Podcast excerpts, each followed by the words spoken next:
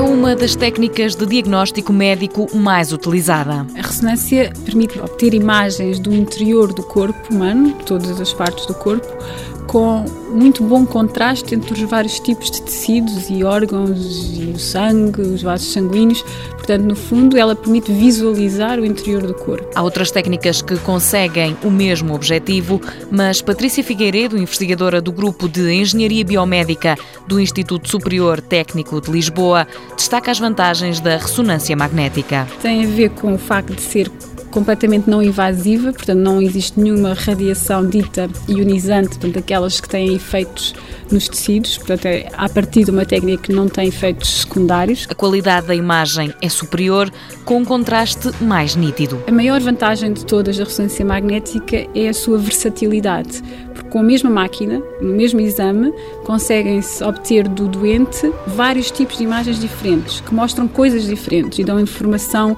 complementar entre si para o médico analisar. Serve para detectar lesões, como tumores, por exemplo, em qualquer parte do corpo. Mas mais do que isso, permite-nos observar, por exemplo, ah, no cérebro, se existe uma atrofia da substância cinzenta, portanto, do córtex cerebral, que nós sabemos que acontece nas demências, no Alzheimer. E como sabemos, essas doenças são cada vez mais importantes na nossa sociedade e a ressonância aqui é única na sua capacidade de detectar este tipo de alterações. Mundo Novo, um programa do Concurso Nacional de Inovação, BSTSF.